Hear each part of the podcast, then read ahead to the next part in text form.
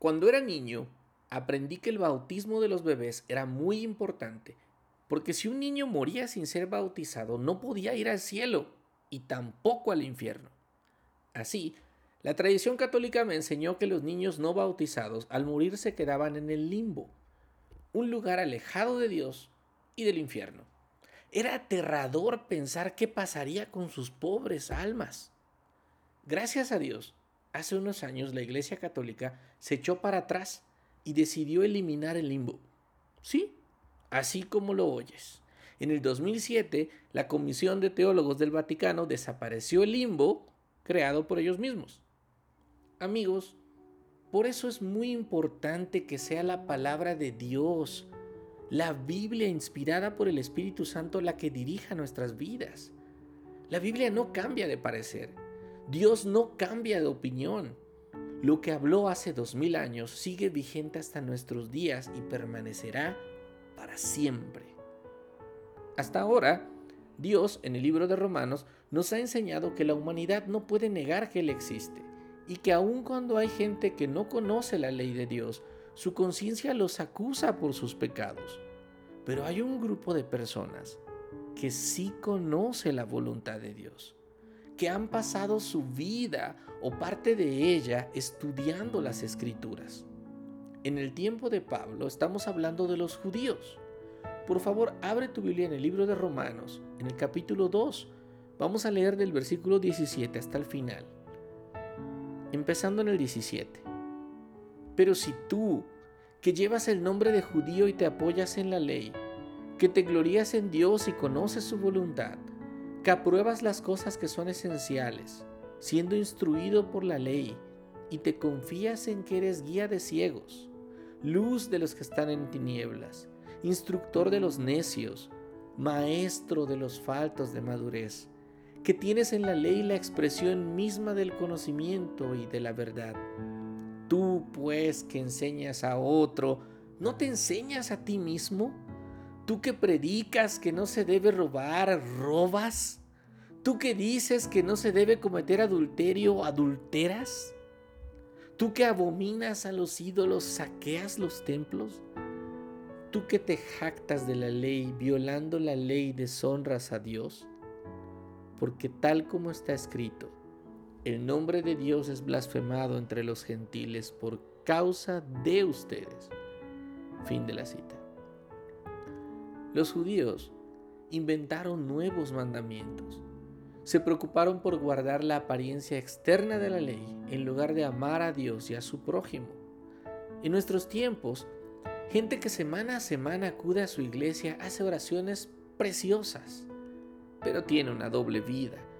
Porque aun cuando dicen, oh Dios, lámpara es a mis pies tu palabra y lumbrera mi camino, en realidad viven en la oscuridad, porque conociendo lo bueno, hacen lo malo. Y a esas personas yo les pregunto hoy, ¿de qué te sirve tu conocimiento? Toda tu teología no te salvará de la ira de Dios.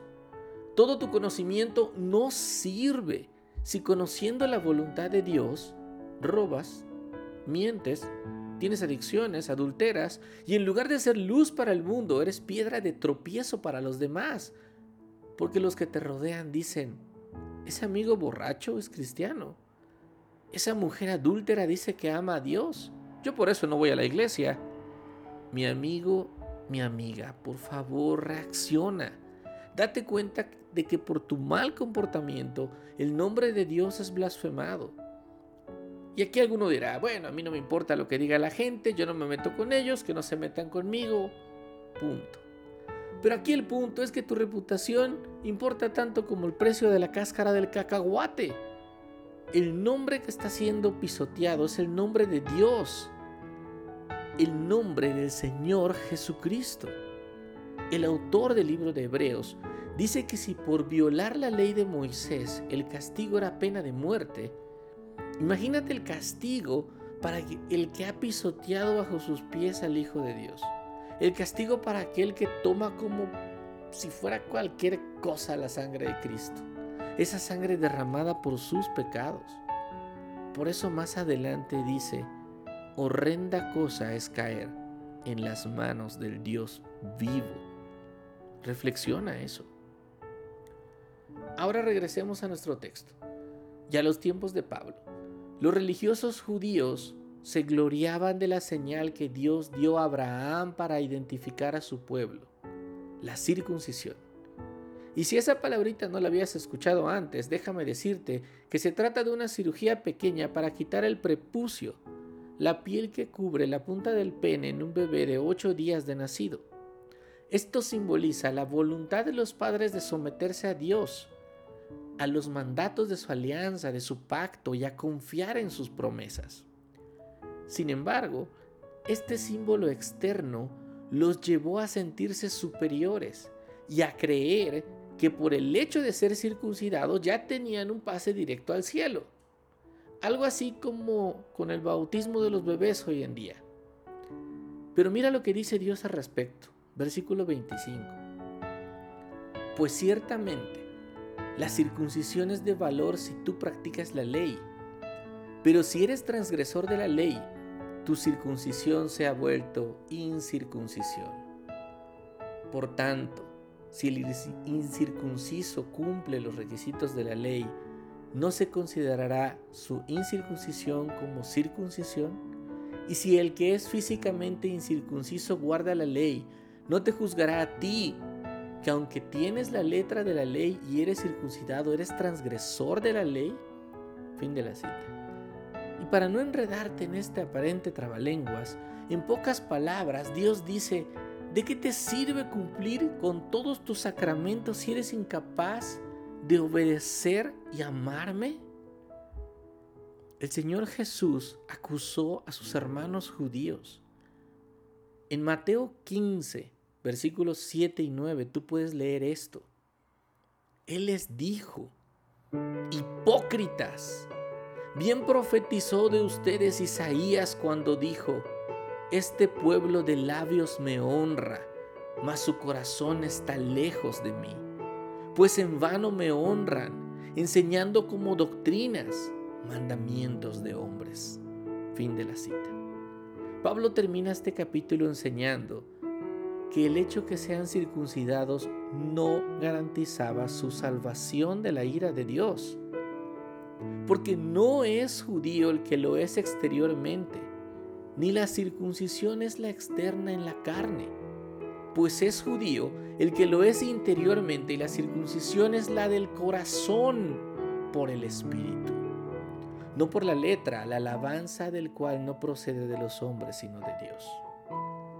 En resumen, mis amigos, y en términos actuales, no irás al cielo por bautizarte ni por cumplir mandamientos de hombres, ni por ir cada semana a la iglesia tendrás privilegios especiales con Dios.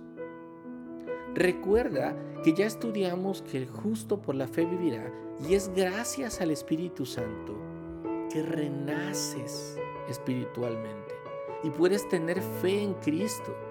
Solo así tus pecados son perdonados y podrás alcanzar la vida eterna. Escucha esto es Cristo el que pagó tu boleto al cielo. Es Cristo el que pagó tu boleto al cielo. Cuando hayas entendido esto, te ruego que vivas en obediencia a Dios, a su palabra, porque a quien se le ha dado mucho, mucho se le demandará, y a quien mucho se le ha confiado, mucho se espera de él.